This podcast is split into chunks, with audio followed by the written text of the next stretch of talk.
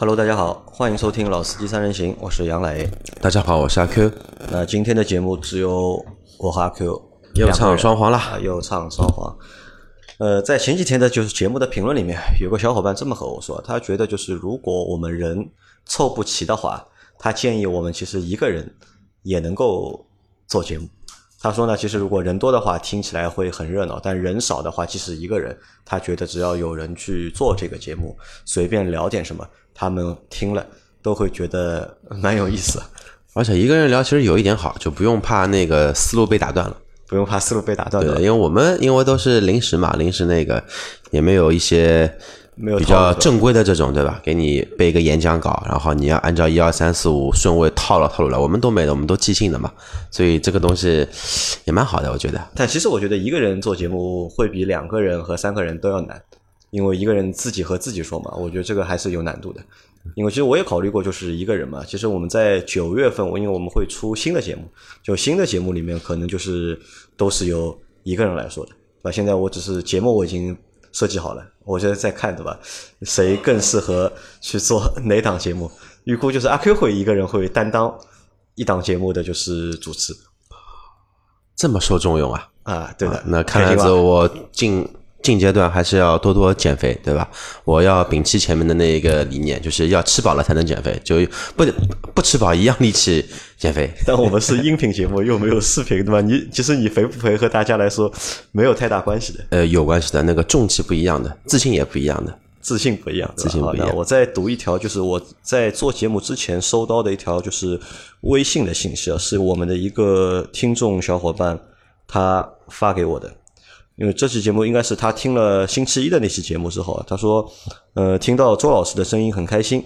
这个节目根本就不是车评节目，如果没有鸽子王张波，没有周老师，没有任成，节目就会很尬。听到杨老板一句‘老周变了’，对吧？差点泪奔。啊，我说老周变了，应该是就老周推荐了我买很多就是很贵的车的那个时候，我不是说嘛，老周离我们越来越遥远了，太长了，对吧？他变了，对吧？”他觉得就是太真实了，对吧？主播们的生活就是我们身边的生活，这才是这个节目真正的亮点——情感真人秀。那其实我觉得这个小伙伴说的还，我同意一半啊。就我同意一半是什么？同意一半就是我们这个节目其实是一个很真实的节目，我们谈不上一个就是非常专业，对吧？也不能算就是完全就是做车评的内容。只是我拉了，就是身边的一群小伙伴，我们把我们自己身边的或者我们自己身上身上的事情，就是和大家去做分享。那么你说周老师也好，张波也好，还有任晨也好，他们呢都是属于就是性格非常鲜明的主播，而我和阿 Q 对吧，还有老倪对吧？那我们三个呢，可能是什么呢？就是我觉得我们都属于比较老实的人。对吧？可能阿 Q 不算太老实，但我和老倪相对来说还是中规中矩的。阿 Q，你不要笑，对吧？你笑什么？现现在有一个视频的话，我会瞬间头抬起来。我因为我还在看杨磊前面发给我的那一个、那个、那个 Excel，然后我还在看那一个表，然后突然杨磊说了一句：“我不是太老实。”然后他跟老倪最老实。我觉得这个持保留意见啊，持保留意见，持保留意见。因为我们最近发生的一件事情，对吧？让阿 Q。对老倪的这个就是性格，对吧？有了新的认识，对不对？呃，之前不知道老倪什么套路，现在基本上能摸个百分之六十了。你怎么样一个套路了？了 了解老倪了，对吧？对，深入了解过老倪。其实我觉得这个不是套路，这个是什么？这个就是老倪毕竟年纪比我们大，对吧？其实他就是想事情啊，他想事情的方式和我们年纪轻的人想事情的方式，其实还是有点不一样的。他想事情想得更周全一点，而我们呢，可能就是更随意，或者是更随性。而老倪呢，他会就是更想事情更周全，他会把事情一件件都想好，会按部就班的，对吧？一二三四五，按照他的这个就是方式去处理和去做。那今天节目和大家聊什么呢？就是今天节目其实也没有什么就是太多的东西和大家聊，就聊一件事情吧，就聊一件在两周之前上海就是。其实也不是上海了，就是呃全国很多地其实就是从浙江一直到山东，山东啊，因为那个台风来了嘛，那个台风，台台风来了，然后基本上是很，基本上把全中国的沿海发达地区 全部扫了一遍扫到过了，而且这次台风其实还是还蛮大的，蛮厉害的。就是是近几年来，就是因为我们在上海，我因为我们在上海嘛，因为上海就是其实每年夏天都会遇到几次比较大的台风，但魔都有结节，对吧？每次台风就是要即将登陆到上海这里之后呢，都会转弯朝别的方向去，所以呢，每次都是雷声大雨点小。而这一次这个台风啊，就确切事实让我觉得就是非常大。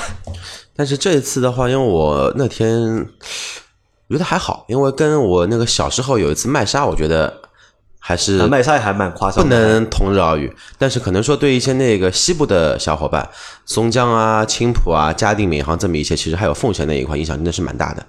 因为我记得这一次台风，就是我为什么觉得它大？因为这次台风大到一个什么程度？因为台风伴随着一个强降雨嘛，对就是一下子就是我我家所在的那个小区啊积水，而且积水的非常严重。可能我家的那个门牌号那幢楼正好是整个小区地势最低的那一块地方，加上就是排水有问题，就我想出去拿个快递，因为我我订了菜了嘛，因为我知道知道会有那个就是台风嘛，就不打算就是出去买菜，就是在网上订了菜。我们那个订他订菜是会放在小区门口有那个快递那个箱子里面，我去收个菜。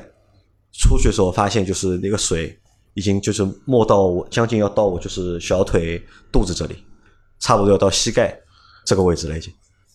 这个就是让我觉得是非常夸张，因为以前就是上海可能就是在很早的时候，在我小的时候，可能有很多就是棚户区啊，就弄堂里的时啊候，弄堂里面就排水都有问题嘛，可能一遇到强降雨，对吧？积水很严重，对吧？会有这个情况。但现在已经二零一九年了，还遇到这么一个情况，这个是让我就是蛮触目惊心的。所以我就觉得这次的台风是非常的大，我觉得杨柳好换房子了，小区不是很好，小区不是很好的吧？我那个老破小的小区一点都一点都没积水，一点都没有积水。对我父母那边小区也一点都没积水。因为在那个就整个台风的一天里面，就大家可能很多人都窝在家里。但那天我后来好玩，我和我女儿说，要么我们出自车子，我们把车开出去，呃，兜一圈看看海，看一下啊，看一下海的，去游个泳。那我我女儿说好的，我就开着车带着我女儿出去了。但不出去不知道，出去之后呢，就有点后悔了就，全部被淹掉了。就看到整个车就是前面的车、后面的车都在水里面开嘛。在那个时候，在那么个一瞬间啊，就是我，你知道我脑子里想的是什么？想的什么？买车啊，一定要买高的车子。对，还是要买 SUV，还是 因为 SUV 的相对来说它的底盘会比轿车要高一点。你知道那天台风来的最大的晚上，我做了一件什么事情吗？你做了什么？然后那天我特别想淋雨，我想台风来了，要不出去淋，要不出去淋个雨吧。然后我就骑着一个共享单车去外面骑了八公里，骑完回家发现，哎，这个雨倒不是很大，然后回家洗了个澡睡觉了。呃，二逼青年快乐多多啊？没有没有，这个有些，这我觉得通过这种方式释放压力，我觉得也蛮好的。也蛮好不过那天晚上我骑自行车骑到一半，树枝掉下来了，差点砸到我。那在这个情况下面，其实我们建议啊，就是遇到强降雨啊或者台风的天气啊，大家尽量还是还是还是不要出门不不要出门出门。包括就是在那一次台风的过程当中，就是网上传了一个就是朋友圈，我觉得还蛮有意思的。他们都觉得呢，这个台风不是一个就是好台风，为什么呢？因为它不是在工作日出现的，它是在双休日、周六和周日两天出现的。如果这个台风如果是在工作日出现的话，那可能就是大家对它的感情啊，会更深一点，更深一点，或者对它的好感度会更高一点。当然，这个都是笑话都是笑话。其实我们在就是遇到台风的天气里面，就尽量大家还是应该不出门，对吧？然后呢，把车呢停在地势高一点的地方，对吧？关好你的车窗，也不要把你的车开出去。其实那天我在开出去的路上，我也看到了大概两三台车抛在了就是水里面。啊水里面。这个其实我觉得还蛮还蛮吓人的，或者也蛮麻烦嘛，因为那么大的风，那么大的雨，对吧？你的车真的抛在了外面之后，你要找人来拖，找人来修，其实也是非常麻烦的一件事情。那在台风过后的第二天吧，应该是台台风过后第二天，有一位常州的小伙伴，也是我们的听友吧，他来加了我的微信，然后加了微信之后呢，就噼里啪啦就给我发了就是很多的一很大的一段文字，那我就仔细看了一下呢，他是什么呢？这位常州小伙伴，他应该是在七月份的时候，常州可能也是遇到了就是强降水，然后他的车停在了车库里面，而这个地库呢被积水倒灌。他第二天早上就是去地下车库看车的时候呢，他的车已经被淹掉了。那整一个就是地库，大概有他说有一百二十多台车吧，都被淹掉。他而且他是台什么？他是一台就是进口的途观，进进口途观。然后他说这个车积水啊，已经直接就是淹到了驾驶舱的那个座椅的这个高度。那这样的一个就是进水的一个情况，我觉得还是属于蛮严重的。那这个事情发生了之后呢，他就说就是他们和小区的物业就展开了一轮就是维权吧，就是他们想去就是争取一些就是赔偿的赔偿。那在这个过程当中，其实整一个就是过程并进行的并不是太顺利啊。那 Q 啊，我问你啊，就是在你的就是生活的经历当中，有遇到过就是车辆进水或者泡水的这种情况吗？我自己亲身经历是没有。但是我身边的同事其实可以数得过来的是有，然后我印象比较深的就是也是一年台风嘛，那个小伙伴我的同事是住在嘉定，嘉定那边的话，因为上海是偏北面的一个地方嘛，然后它其实基本上只要跟台风有关系的天气，那边的影响都比较大一些。有一年上海有一个小区，有没有记得？就是说地库全部被淹掉了，他就是那边小区的其中一位居民，然后他当时新买一台 smart，新买 smart 开回家第二天被淹了。然后被淹了之后，之后保险公司又全款赔给他，然后他再买一台新的 smart。就保险公司是全款全赔的，全赔。那为什么呢？是他是买的涉水险还是？呃，没有买涉水险，因为涉水险的定义是什么呢？你车在开的过程中碰到那个积水，你要去冲过去的时候，然后发动机什么被淹的情况下，然后再赔。但是如果说遇到什么二次打火，你缸里面有水，那这个他也是不赔的。但理论上，就是在遇到这种情况的，就是你车被水淹了之后，保险公司其实只会赔你就是维修的部分的费用，嗯，而且就是还是有前提的，就是你的发动机不能不能发动，对，就是不能有二次的一个我们说打打火这么一个行为吧。然后一般的话呢，因为我的印象里是保险公司一般分两种吧，一种就是你这个车实在赔的金额太高，可能说一台新车呢跟你谈报废嘛，反正他那个车钱给你了。他那个车其实还是有残值在的，他他他修好弄好还可以去拍卖，或者说还可以去卖，去会流入到一些二手车市场里面去。那还有一些的话，他觉得你的维修价值还是有的，那就跟你谈呃怎么样的一个维修，或者或者说谈报废，然后投保人跟他的金额差异过大，那就修。那在我们生活的就是日常的情生活当中啊，就是能够遇到就是车泡水的这种情况，一般我觉得除了就是台风天。对吧？或者是强降雨的天气，对吧？你把车停在车库里，水倒灌，对吧？或者在一些隧道里面，就是水位升高，那基本上我觉得是正常的话，不太会遇到就是车泡水这个情况。对，除了没事想不开把水开，把车开到水里面去之外，这种人我觉得基本上应该不会有吧，就不会把车 往水里面去开，或者往河里面去开，这个不太可能。对，一般没这种情况，一般都是极端天气会有。极端天气都有，对吧？那在这个过程当中，可能就是那些小区的，就是业主们啊，就是遇会遇，他们会有几种损失啊。就一个就是有车买来，他说有很多业主的车可能都是新车，对吧？只买了一年两年的，对吧？被水泡一下之后，可能要进行维修，需要更换里面的一些就是元器件啊，或者是部件。那这个是心里面肯定是会不舒服嘛，这是一块嘛。那第二块就是你车维修了之后，你第二年的保费。也肯定是会上涨，对对吧？第三，就是因为这个车泡过水之后再去维修，肯定会有一个就是维修的记录嘛。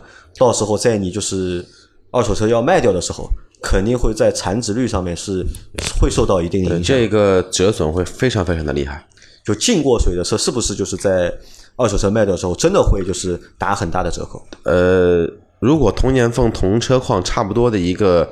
那个试驾的车泡过水跟没有泡过水的价价格，在于车商的收购价格可能会差了超过百分之四十以上，要差百分之四十以上。对，好，那这是可能车主嘛，就是这些业主会受到的一个损失。那在这里啊，其实我是想普及几个知识给大家。就第一个是什么？第一个是，首先你如果你的车进水了，对吧？就是保险公司它是会赔钱给你的，那这是第一个点。第二个点是什么？第二个点是。你的车如果是在就是小区的物业啊，或者是在一些就是公共的场所啊，也不应不应该叫公共场所，在一些就是有业主的场所的话，其实很多的就是场所，它都会买一个公共财产险，对对吧？比如说我们把车停在小区里面，对吧？小区我们的我们住的小区物业其实他会买一个就是公共财产险，或者买我们在商场里面或者在一些什么地方，对吧？这些其实这些业主他们都会去买一些就是公共财产险。那你的车在这些场所发生了问题，而这个问题呢是由这个场所造成的话，那就是这个理赔啊，其实就有会有这个就是公共财产险来赔付。对，可以赔一部分，可以赔一部分，但也不是说那个完全可以，就是说百分之一百有一个赔付，它肯定会有中间会有一个那个说差额在的嘛。因为我记得我有一次是我的车是停在了地下车库，然后那个地下车库呢，就是他正好在搞什么，搞一个就是防火的一个东西，就他有那个卷帘门嘛，阻隔门，他会有卷帘门把放下来，他可能可能正在调试这个设备，而我那个车呢，正好是停在那个卷帘门的下面，他也没有看到，他就把那个就是卷帘门往下放了，放了之后呢，就把我的就是车车顶和就是那个引擎盖啊都拉掉了嘛，就等于。那拉掉之后呢，他说不好意思，他物业就和你打招呼嘛，说不好意思，但他们呢就是有一个就是公共财产险，他可以走那个保险来帮我们，就来帮我就是去理赔。对，然后就小金额的一般都会赔，但是像这种那个涉及到这么大这么大面积的，因为他这个烟要烟不可能烟一台车，他可能说几十台车它有120多、台车几百台车一起淹掉，然后基本上淹的车，如果按照那个车主的心心情，肯肯定是全部都按照置换报废来处理，那这个中间肯定会有一个损损耗在，但是这个保险是只要是经营性场所都会有，哪怕小区的物业，它其实也算一个那个公共场所嘛，它其实也是有这么一个就经营性保险。的场所，对吧？对。那所以就大家如果遇到这样的一个情况，如果你的车在这些场所，对吧？一些经营的场所就是受到了损害，而这个损害是由这个场所造成的话，那可以就是先不用自己的保险，先去找就是对方的一个承保公司，对这对方承保公司去做这个问题的解决。但这个小伙伴和我说呢，就是对方的就是保险公司说了，这个事情是由于就是天天灾，但我觉得这个其实不能算天灾，因为所有的就是小区啊，理论上都会有一个就是呃都有排水系统，也会对一定就是气候环境去做一个评估，对，一定要达到一个什么程度，然后你才这个东西才可以使用嘛。其实地库被淹啊，就理论上来说，就是概率其实很低的，其实概率很低，对吧？虽然说地库是地势比较低嘛，水往下流嘛，但是其实地库都应该会有就是那个比较良好的排水良系统嘛好的一个排水系统，对吧？如果就是你的地库是如果它的一个承受的能力是有限的话，那理论上小区的物业会需要及时去通知这些业主。对，因为你收车位管理费、收停车费的时候，电话其实是打的蛮积极的呀。你碰到这种事情，你不可能不打电话嘛。对吧？但那个小伙伴他说他们的就是那个物业说就是保险公司是不予理赔，因为这个是算天灾。但我觉得这个不应该完全百分之一百算天灾，我觉得应该算人祸吧。可能和这个就是地库的设计啊、排水啊，对吧，都是有点问题，所以才导致了就一百二十台车被淹掉。对啊，多数是人祸吧，因为哪怕说在房屋在那个竣工交付的时候，它的排水都是经过验收的，就这个房子在交给你管理方的时候肯定是好的，至于你后面怎么维护是另外一回事，是另外一个事情了。多数还是像这种情况遇到的多数，百分之九十以上都是什么呢？都是疏忽，或者说真的是没太在意啊，造成其实就就像上海前几年莲花路那边有一个车库被淹了一样，其实也是这种情一个大的一个情情况啊。河位比那个我们说它有一个警戒水位嘛，超多少多少米，超一米，超零点五米，然后排水系统排不出去了，导致这个被淹了。那最后他们现在的一个解决方案就是，保险公司就是所有的车都是由业主自己的就是保险公司去做一个维修、定损，然后和赔付。然后呢，物业只负责什么呢？物业只负责就是这台车第二年上涨的保费的差额部分的差额部分由物业公司来承担。那说实话，这样的一个解决方案，我觉得有点扯。呃，也不叫有点扯吧，其实，嗯，还蛮蛮不能让人就是满意的。我觉得很难让人满意。杨磊说的太委婉了，这这个这个不能说不能让人满意，这个就是一个瞎扯，这个是完全没道理的。就是，呃，就举个例子啊，我举一个很不恰当的一个例子，马路上甲方开的车撞了乙方，对吧？甲方是全责的，甲方这辆车只有强强制险，它没有商业险，但是乙方的实际损失算算他两万块钱，那么干嘛？甲方没有买保险，这个钱就不赔了？不可能的呀，对吧？你如果说有那个呃，比如说最后法院判下来责任是在物业这一边的，那物业买买不买保险是物业自己的一个行为，物物业这一边的保险公司是不是赔，它跟是你的责任是没关系的。那最最最终你该赔赔，该调解调解，调解不了就上法院嘛，对吧？没有什么要让我们说被侵权人自己的保险来弥补你的一个过错，然后哎呀，你还象征性的在赔我明年的保费的上涨的一个金额，而且我跟你说，他能说出来这么一个解决方案，到明年买保买那个保险的时候，肯定又是一顿扯。还是会有扯淡，对吧？就是有扯皮的情况会发生。对，因为比如说我要买这个保险公司，他说不行，这个贵，你要买便宜的，我就补你便宜的这个差额，那肯定会扯嘛。啊，对，也会也可能会存在这样的一个情况，对吧？而且，那我是这么认为，就是即使这个钱是由就修车的钱是由就是物业方来赔付的，但是其实就是他赔付只是一个就是你维修的一个费用，对吧？其实这个车泡过水了。对吧？你说影响了二手车的一个残值率，就影响了，就是其实会影响很多东西，但赔付的就相对来说还是比较少，对吧？那总的来说呢，我觉得就是这些小区的这些用户啊，这些被车被水淹的这些车主啊，其实我觉得是其实挺不幸的。呃蛮蛮倒霉的，只能说说一个就是蛮倒霉的吧。我觉得平白无故，对吧？就是被遇到了这样的一个事情。对而且这一个物业目前也就这么一个解决方案，但是我刚刚因为又看了一遍你给我发的这一个东西嘛，其实再不幸的还在后面，还在后面，对吧？哈，那这个我我也本来以为就是这个小伙伴只是想发这些内容给我，就是吐槽一下，对吧？吐槽一下物业，因为那个时候正好是台风嘛，对吧？他正好在之前遇到这样的一个事情，他只是把这个故事和我分享一下，但是没想到就是他后面说的那一段，我觉得才是更扯的。或者是更倒霉的一件事情，因为这个小伙伴他的车因为是淹到了就是座座椅的位置，那其实理论上就是发动机舱对啊都而且。进口途观这个位置的话，刚刚好淹没过了变速箱，然后他就把车拿去了四 S 店去维修，对吧？在这个维修的过程当中呢，他大概定损定下来有四万五千块吧，对就换了一些就是电脑板，换了一些元器件，还换了一套就是那个应该是排档杆的总成吧，应该。呃，变速箱的一个我们说执行机构的总成，就是那个在业界是这么叫的，就就是排档杆那个头嘛，那一套东西，那一共就是花费了大概四万五千块钱，那而且还修了将近二十天。啊，想了修了两个多星期，那两个星期两个多星期修完之后呢，他就把车拿回来了，开了。开了之后呢，他这台车呢自自己之前是加过一个蓝牙模块，可能是因为，但是现在被拆除了嘛，就生了一根线没有被拆掉。嗯那他呢就想把这根线拆除，把这台车开到了自己朋友的就是修理厂，想去让朋友去帮他把这根线去拆除。在朋友在帮他拆这根线的过程当中呢，发现了问题。他发现呢，他朋友发现他的这套就是排档杆的总成是副厂的，不是原厂的。但四 S 店当时报价报给他的时候，是以一个就是原厂的一个价格报给他的。然后他发现了这件事情，马上就去再回去找到了就是四 S 店，四 S 店就是直接承认，就是你这套用的的确是副厂的副厂的，但理由是什么？理由是因为他们考虑到一个修车的一个进度，对吧？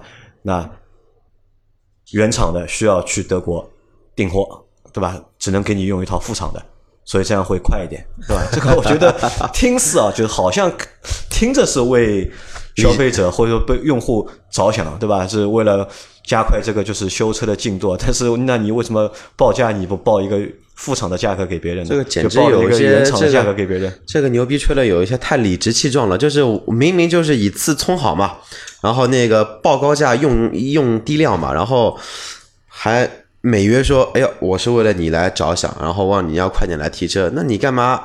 那么按照你这么说，你按照副厂的配件的进货价，嗯然后报原厂的一个那个价格问到保险公司那一块去，那你不是骗保吗？啊，骗保骗这个骗的厉害了，对，吧那你这个已经上升到上升到另外一个这个算层面的诈骗了对吧这个属于法律层面的一个，而且诈骗一下子诈，骗了两方，对吧？对他既诈骗了就是用户消费者，欺诈消费者，还诈了诈骗了别保险公司，司。对吧？因为这个事情，就我看到这里之后啊，我觉得真的还蛮就是蛮惊讶的。就我们想一下，如果你是在马路上找一家小店，或者找一家就是不靠谱的修理厂，对吧？发生这样的事情，我觉得能够理解的。但是这个事情是发生在 4S 店里面，还是进口大众的 4S 店？那阿 Q 之前是在进口大众工作过的，对，服役过，服那役过理，论上，你想最早做进口大众的是哪些经销商在做？都是国企啊。都是国企。对吧？都是国企，对吧？理论上，国企是不可能做这样的一个事情的。到二零一九年还开着的大众进口经销商也都是国企，私人的早就卖掉了，啊，对的，因为这个 这个生意做不下去啊，对吧？私人的早就卖掉了，因为现在大众进口车就一辆车可以卖，就除了途锐，别的车都不可以卖，早就该关门都关门了。那所以就这个事情发生之后，我就觉得就是诧异啊，对吧？一个就是四 S 店怎么可以做就是这样的一个事情？那我就问了这个小伙伴嘛，我说那你现在准备怎么解决？是不是准备和就是四 S 店去打官司？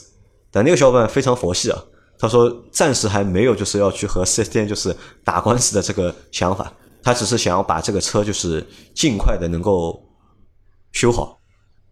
那阿 Q 啊，就你以前在进口大众工作过嘛？就是你们以前会发生这样的事情吗？以前以次充好在那个经销商这一块其实很少，就顶多什么呢？顶多是有小病大修，小病大修这个很正常。这个怎么说呢？这个就是跟人看去医院看看看毛病一样，你明明感冒，给你配个配个两瓶感冒药，你那个止咳水一颗好就好的东西不行，验血过一遍，对吧？报告全部做一遍，再给你打一个点滴，然后非要让你医保里面扣点钱，这个毛病才能看得好。就是这个叫小病大修。其实 4S 店一样，就跟我们，我再举个例子啊，正常 4S 店做保养，不管什么车你都要换机油吧。现在有哪几家 4S 店你去换机油的时候说，哎，杨先生，你这个车油路清洗一下，油路清洗一下。哎呦，一年没做保养了，空调要洗一下。空调洗好之后发现，哎，你这个压缩机嘛要保养一下，空调要做一个润滑，然后再跟你说这个发动机也帮你做清洗一下。明明五百块钱的一个 A 保，或者说一千块钱的 A 保，非要把你弄到个报价三千块钱左右，它才能满足，对吧？这个叫小病大修，这个也是很大的一个利润的来源点。还有就是什么呢？还还有就是事故车的一个维修，但是事故车的维修。绝大部分的一些我们说授权经销商用的都是一些原厂配件，因为这一块的话，其实厂方的管控会比较严格，这一点就不得不说，呃，因为是大众进口车，我觉得这种情况可能性很大。为什么呢？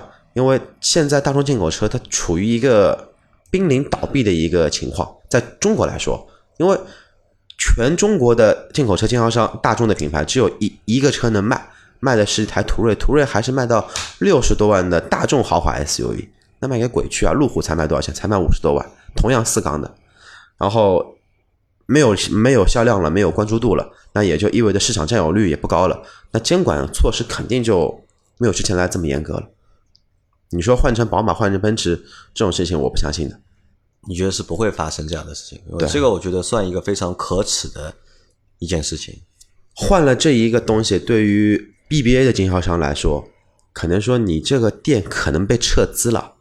一家 BBA 的经销商，少说就光注资成本就起起码在一个亿以上，你就没有必要去做这么一个事情，其实这是一个就是后果会很严重的很严重，而且是严重到可能说会跟西安奔驰事件一样后果的这么一个个纬度的这么一个事情。但是我觉得比较不可思议啊。那当，我们那个小伙伴呢，就是我就问他了嘛，对吧？我说你想怎么样，对吧？你为什么要把这件事情告诉我，对吧？你希望我能够为你做些什么，对吧？你是希望我去帮你曝一下光呢，对吧？还是希望怎么样？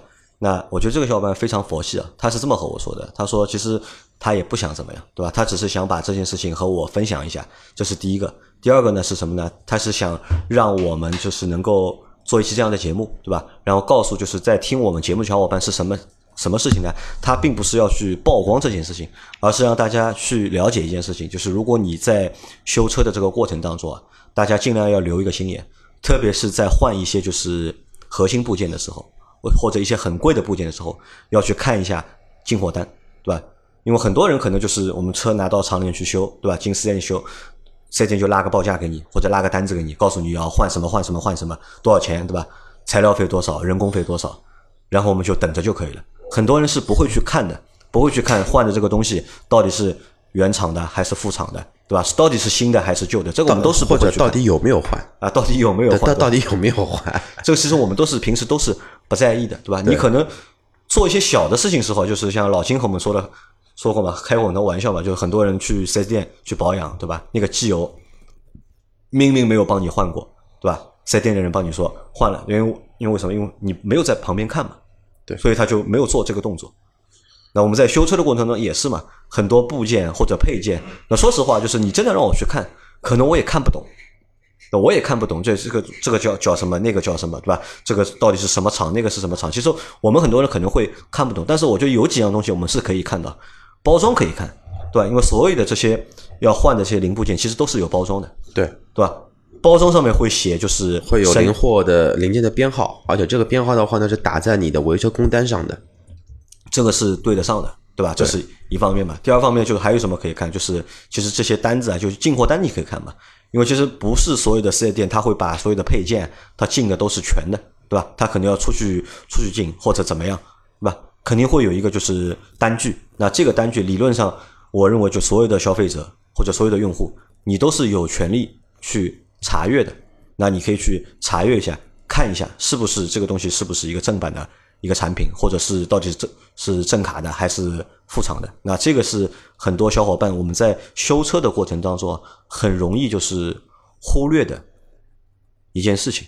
那他觉得呢，就是我们在修车的过程当中啊，他就建议大家就是以后要多留一个心眼，要去看一下这些东西。那这个故事啊，我觉得就是告诉我们什么？就告诉我们就是，我认为啊，就是就像前面阿 Q 说的，就是可能天灾这个东西啊，还不是一个非常恶心的事情，对吧？更恶心的都是人做出来的那些恶心的事情，对吧？这是第一个点嘛。那第二个点是什么？第二个点是，我们有时候的这个心态，或者是我们可能还是比较善良，就大多数的消费者，我觉得还是比较善良的，对吧？我们不会做出那种这个坐在车顶啊，或者是坐在引擎盖上啊去维权的这种事情。但可能很多的就是商家，对吧？不管是卖车的也好，还是卖别的东西，很多商家可能就会利用就是很多消费者这些就是比较善良的这个心态，对吧？去做一些就是伤害消费者利益的事情。觉得无话可说，你觉得无话可说？对，真的是无话可说。反正我觉得这种事情的话呢，该怎么样就怎么样。然后的话呢，那个该上法庭就上法庭吧。因为这一个东西，如果不给他曝曝光的话，我觉得真的不知道自己是几斤几两重。